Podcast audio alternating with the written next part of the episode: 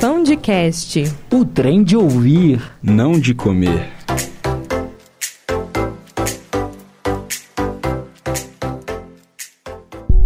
Muitos não sabem, mas Belo Horizonte é uma cidade assombrada.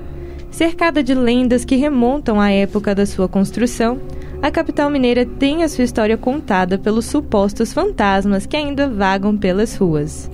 No episódio de hoje, vamos contar a história de Maria Papuda, a última moradora do povoado Curral del Rei, destruído para a construção da cidade. Segundo a lenda, ela é a responsável por assombrar quem passa pelo centro durante as madrugadas e teria amaldiçoado o Palácio da Liberdade, antiga sede do governo de Minas Gerais. Mas para contar essa história, precisamos voltar um pouquinho no tempo, mais precisamente no final do século XIX, quando BH ainda era só um projeto político. Nessa época, a capital de Minas Gerais era Ouro Preto a cidade que se viu crescer e enriquecer através da exploração de ouro agora encontrava-se decadente. Além disso, o Brasil tinha acabado de se tornar uma república, e é assim, por causa do declínio da atividade mineradora em Ouro Preto e do anseio dos republicanos de modernizarem o país, que Belo Horizonte nasceu, a primeira cidade brasileira moderna a ser planejada. A nova capital foi construída onde antes existia o povoado do antigo Curral del Rei. Ali era um ponto de parada de viajantes, especialmente os vindos do Rio de Janeiro. Era onde podiam descansar, reabastecer os seus mantimentos antes de poder voltar para a estrada. As casas eram de pau a pique, o chão era de terra batida e as luzes eram a vela. Era um povoado rural, sem qualquer traço da modernidade que os republicanos queriam implantar. Em 1893, a região de Curral del Rei foi escolhida como o local onde a nova capital seria construída. Desde o início das obras, a comissão construtora destruiu tudo que lembrasse o povoado. Não sobrou um bairro, uma rua ou qualquer coisa que remetesse ao passado. Aos poucos, a poeira do velho Curral del Rei foi se misturando com o cenário urbano de Belo Horizonte. A nova capital, inaugurada em 1897, era, digamos, uma cidade esquisita nesse início, meio sombria. A negação de qualquer traço do seu passado, aliado às ruas largas e à falta de habitantes, a deixava vazia, como uma cidade fantasma. Os antigos moradores do lugar tiveram suas casas desapropriadas e, apesar de terem recebido uma indenização, seu valor era irrisório não dava para comprar nem mesmo uma casa nova ou nem um terreno na capital. Assim, a população de Curral del Rei foi forçada a ir para a periferia e para outras cidades.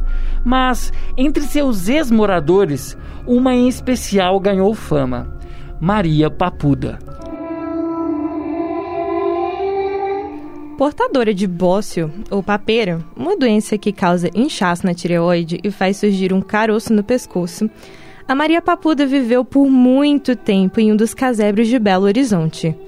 Entre a vizinhança, a senhora tinha fama de bruxa e feiticeira.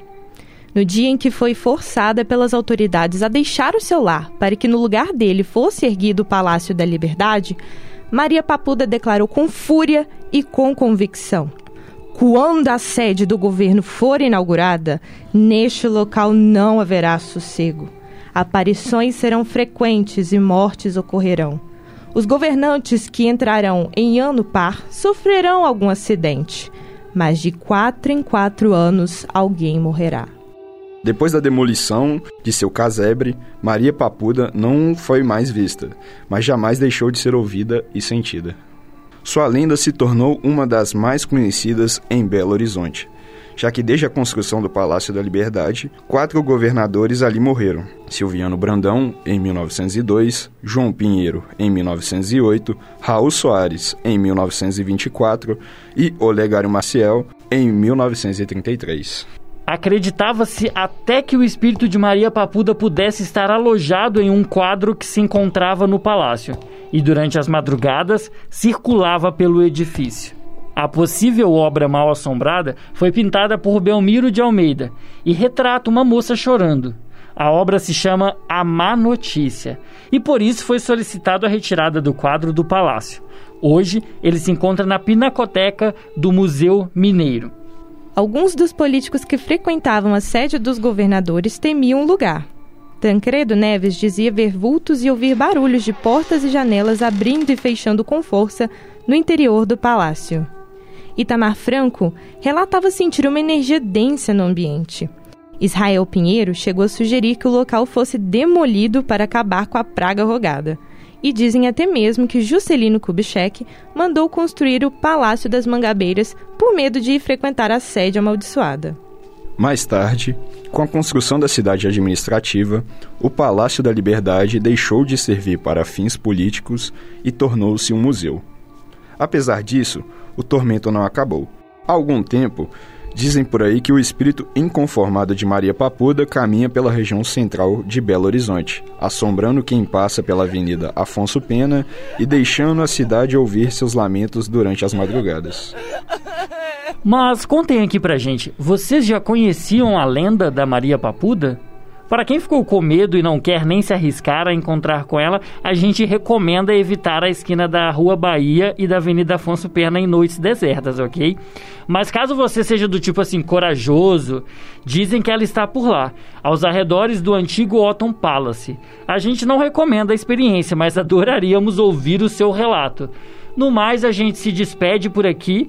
Nos vemos no próximo episódio. E lembrando que todas as quartas e sextas sai mais uma fornada quentinha do Pão de Cash para você, repleta de histórias, lendas e curiosidades da nossa querida Belo Horizonte. Pão de Cast. O trem de ouvir, não de comer.